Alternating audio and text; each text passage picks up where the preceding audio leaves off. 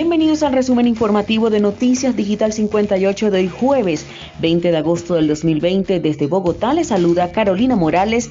Iniciamos. Cifra real de colombianos con COVID-19 podría ser mayor. Hasta este jueves 20 de agosto Colombia registraba 502.178 casos de COVID-19. Sin embargo, la cifra real de todos los infectados es mayor porque en muchas ocasiones los contagiados nunca se enteran o no consulta debido a síntomas leves. Por su parte, el doctor Fernando de la Hoz, director del Departamento de Salud Pública de la Universidad Nacional y uno de los autores de la investigación que analizó datos entre marzo y julio publicada en la Revista Internacional de Enfermedades Infecciosas, explica que los registros dependen no solamente de la capacidad de vigilancia y del número de pruebas que se hacen, sino también de las características de la enfermedad, por lo que ocurre lo mismo en todos los países. A su vez, la doctora Fernanda Hernández explica que precisamente debido a que no conocemos el número real de infectados es que resulta complejo predecir qué puede pasar en cuanto a nuevos brotes, en cuanto a la verdadera letalidad. Solo el tiempo nos dirá la dimensión real de la pandemia.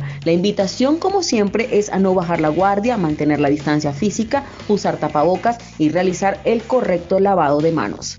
Y continuando con más información, Duque denuncia que Nicolás Maduro busca adquirir misiles de Irán.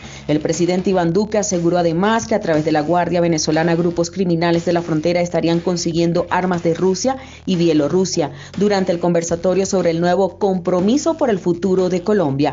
El mandatario colombiano afirmó que el régimen de Nicolás Maduro está intentando adquirir misiles de corto y largo alcance a través de Irán. La información que hay es que todavía no han llegado, pero que se han venido haciendo esas aproximaciones particularmente con la instrucción de Padrino.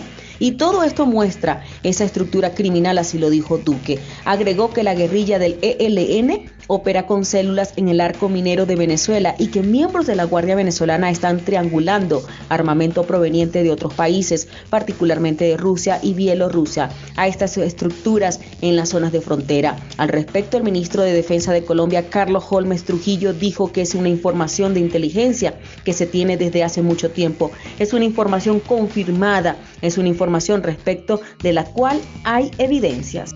Y finalizamos con esta información. Terror en el Catatumbo. Grupos criminales atacaron una base militar y secuestraron a un ex alcalde. Un soldado resultó herido en el atentado terrorista ocurrido en Tibú, norte de Santander, mientras que en Convención hombres armados se llevaron a Hermes García.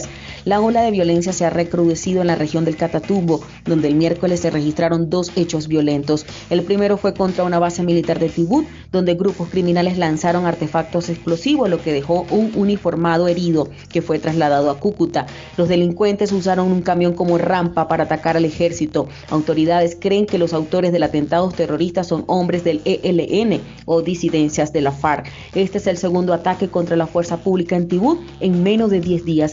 En otro hecho, un grupo de hombres armados secuestró al ex alcalde de convención Hermes Alfonso García Quintero cuando éste visitaba una obra. La Asociación de Municipios del Catatumbo, de la que fue también presidente, rechazó los sucedido y exigió su liberación. De esta manera finalizamos con las informaciones. Recuerda evitar el COVID-19, está en tus manos. Te recomendamos el lavado de manos de manera frecuente y el uso del tapabocas. Reportó Carolina Morales con el CNP 16000 para Noticias Digital 58, periodismo web de verdad. Que tengan todos una excelente noche.